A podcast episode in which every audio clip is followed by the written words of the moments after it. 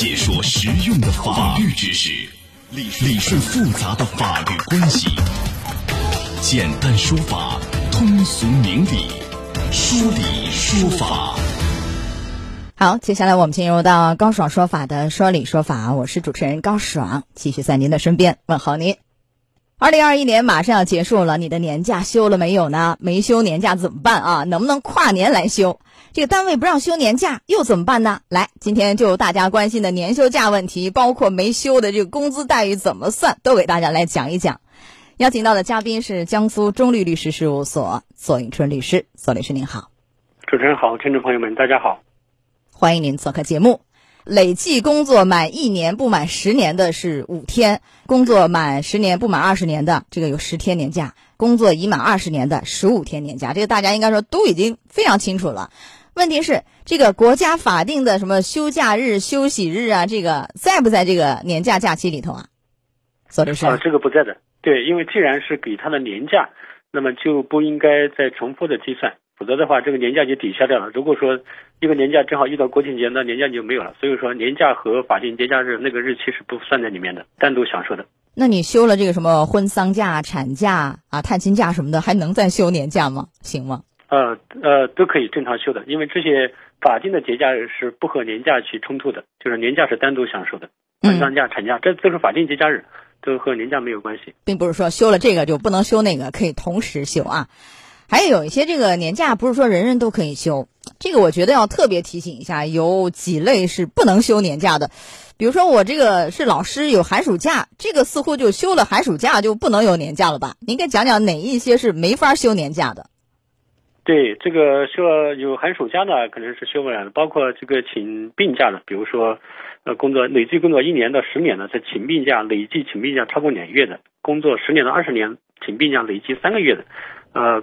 累计工作二十年，请病假超过四个月以上的，这些人都是因为他请了很长时间的病假，包括请事假的，啊，这个超过二十天不扣工资的，这个也都是没有办法去享受年假的。那就是说，当年的这个年休假就不能休了，下一年都不影响吧？对，下一年不影响。对，下一年再继续重复的看有没有这样的情形，如果没有的话，也正常享受。还有一个就是节目一开始我们就讲了，休年假它有一个等于是像一个起点一样，你必须要工作满一年以后才可以休，对不对？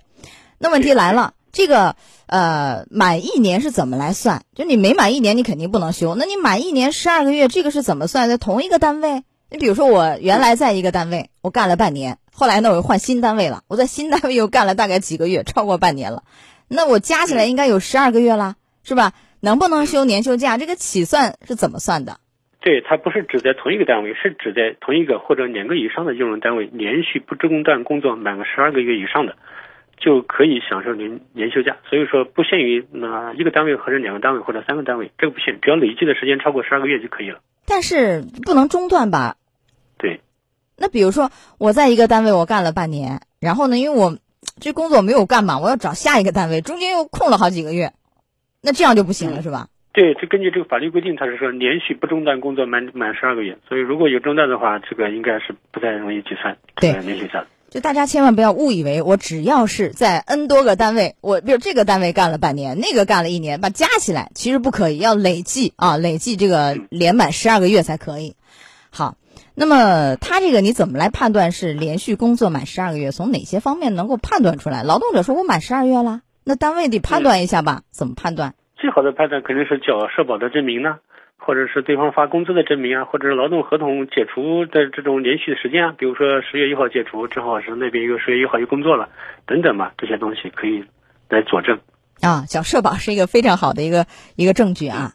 哎，但是我想举一个例子，我就不太明白，左律师您给分析一下啊。你比如说，呃，初次就业第一年能不能享受这个年假？哎，有一个员工啊，他呢是在去年六月份大学毕业，然后同一年八月呢初次到一个单位上班，呃，在今年的八月三十号离职，就是按理说在这个单位已经干了十三个月了，是吧？从大学毕业到今年的八月离职，像他这样的情况好像有争议，有的说是可以休这个五天年假，有人说不能休，他这个到底能休还是不能休？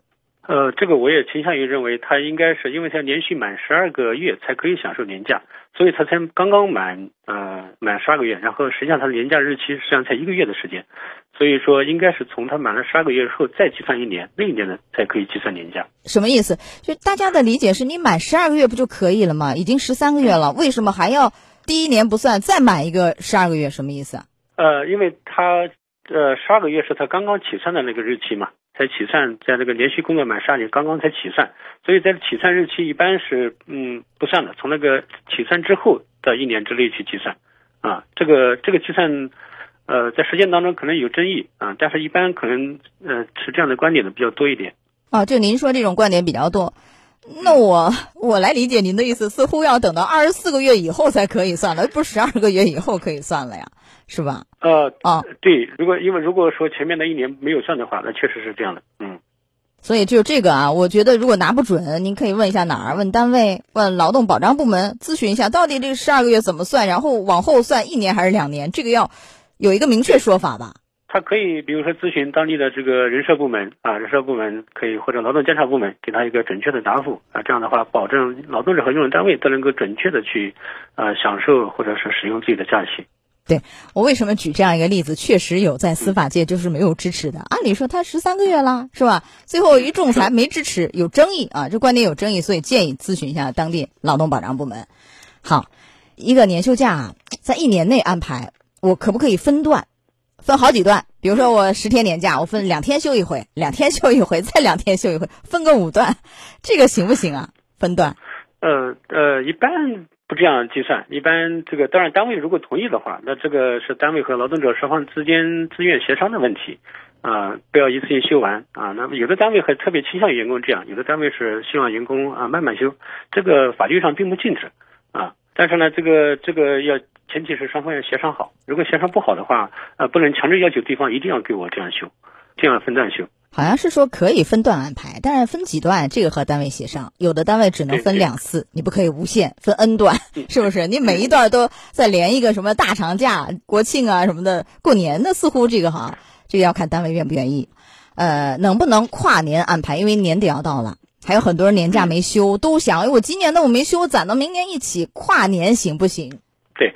呃，这个一般是因为年休假，年休假嘛，就是在这一年内你把它休掉，一般不跨年安排。但是如果有的单位的生产工作特点，呃，有必要跨年安排的啊，也可以跨一个年度啊，只能跨一个年度啊，不能跨两年啊，这样是可以的。那跨一个年度的意思就是说我今年没休的和去年的累在一起，加在一起休，是这意思吗？跨年？对对，可以的，嗯。啊，不能再再跨下一年，再和后年的就不可以了，只能跨一个年度，当然要单位同意啊。呃，有没有说可以不安排职工休年休假的情况？有没有这样的说法？有人单位说，你员工要愿意的话，我单位可以不安排，这说法对不对啊？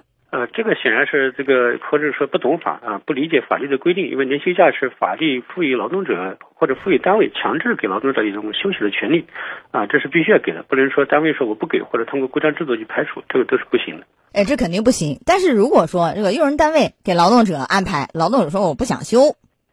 那如果这样的话行不行？可以就不用休了就行了。呃，这个也也也也不行啊，因为这你不想休了，当然说这个，那么他那么他本来应该休息的假期是算什么？是算他你正常要要肯定要给他支付加班工资的这样的问题。嗯，那就是没有休的，就是应该给三倍工资吧？对对，他不休的话，他肯定在工作，那么工作的时间，而且不仅是一般的工作，肯定要给这个三倍的工资。嗯。啊，三倍就是只要劳动者愿意，因为有的单位是这样，你要愿意休可以，你不愿意休可以拿三倍工资，这也是合法。嗯啊，但是他这个三倍工资是怎么算？你给讲一讲。啊，三倍工资就是正常计算法定节假日那种三倍工资是差不多的。比如说他他的他的嗯那个计算基数，比如说他的正常工资除以一个二十一点七五天啊，然后乘以一个三天，就是这样得出他的三倍工资。嗯。那他这个月薪月工资是上一个月吗？上一个月然后除以二十七点啊二十一点七五天，是这样算吗？上一个月一般不一定是用他上个月工资，应该是用他本月全年的平均工资。对啊，全年的平均工资，然后除以这个比较准确一点，二十一点七五天啊，就是每一天再乘以三三倍，是这样吧？哎，有没有说员工不要休的话，有一种情况单位就可以只付正常的工资，不给三倍的？有没有这说法？呃，这个法律上肯定不支持这种说法的啊。但是有的员工可能不懂，也就没有没有在主张了，或者说在单位工作也不敢要，那么可能大家也就这么算了。但是呢，应该说严格的说，这是不符合法律规定的。你比如说，单位呢没有安排年休假，同时呢又依法不予支付这个三倍工资，劳动者可以怎样？向劳动监察大队举报投诉。哎，这个您给讲一讲。这个投诉举报完了以后啊，除了可以拿回应拿的那三倍工资以外，对单位有其他什么样惩处吗？啊，一般还应该还有个加付部分，好像有个加付百分之五十到百分之一百的这样的一个呃赔偿金一个一个惩罚性的呃惩罚性的赔偿金啊，这是确保就是督促单位就最好尊重遵纪守法，否则的话付出的比本来应付的还要多。那这个加付赔偿金是付给劳动者吧？是不是？付给劳动者的，对，付给劳动者的，嗯。啊，除了拿回三倍，还有加付百分之五十到一百。这个百分之五十到一百是什么的百分之五十到一百？就是他拿到的这个应该付的部分啊，然后再再多付啊，三倍工资的百分之五十，对，那就还挺多的啊。好对，呃，这是维权的方式。然后对这个单位，如果说没有给年休假，还有其他的就行政方面的处罚吗？就没有了。呃，如果他违反这样的劳动法的规定，可能会有一些行政罚款的处罚啊。应该，我记得这个这个年休假的带薪年休假条例啊等等，工资支付条例里面可能都有这样相应的处罚性的规定。嗯，哎，这事儿能不能劳动仲裁行不行？啊，可以的，属于劳动仲裁的范围，可以的。嗯，但是如果你仲裁了，似乎就没有那个加付百分之五十到一百赔偿金的说法了吧？对对对对，因为加付属于啊行政处罚，劳动仲裁是属于这个司法程序的解决，所以确实有一点区别。所以还是向劳动监察大队举报投诉好，额外的还有赔偿金啊啊。好，这个我们再讲讲时效的问题，就是你主张这个呃没有休的年休假或者这个待遇啊，工资待遇这一块啊，年休假的呃时效是一年吗？对，这现在就是嗯根据《劳动争议仲裁调解法》是规定的一年。那你这个一年是怎么算？从哪儿开始算？呃，一年呢，一般是指他这个法律上是这么称的，当事人知道或者应当知道是权利被侵害之日起计算，也就是单位啊、应该给他休，他没有休的时候，那个时候就开始计算。但是呢，还有一条规定，就是劳动关系存续期间，拖欠劳动报酬发生争议的，不受这个这个仲裁时间的限制。啊、说白了意思就是，如果一直在单位，那么可能这个劳动仲裁时效还可以；如果说他劳动关系终止了、解除了、终止了，那么从他终止关系之一年之内一定要提出来。还有像这样的员工主动提出辞职不干的，然后又主张这个就是你没有让我休年假嘛，三倍工资，嗯这个能得到法律支持吗？那可以的，这个法律并没有说一定要是单位辞退或者双方协商，还是员工单方解除，这个都没有要求。因为员工休年假本身就是他法定的权利，至于说他什么原因离开单位，那个法律并不去追究这个事情。好的，来到这儿结束我们的说理说法，进广告，马上就回来，稍后再见。高爽说法节目收听时间：首播 FM 九十三点七江苏新闻广播十五点十分到十六点，复播 AM 七零二江苏新闻综合广播二十二点三十到二十三点。想咨询法律问题和主持人高爽互动，请下载大蓝鲸 APP 到高爽的朋友圈。节目微信公众号“高爽说法”，网络收听方式：江苏广播网三 w 点 vojs 点 cn。智能手机下载大蓝鲸 APP 或蜻蜓、喜马拉雅等，搜索“高爽说法”，可随时收听。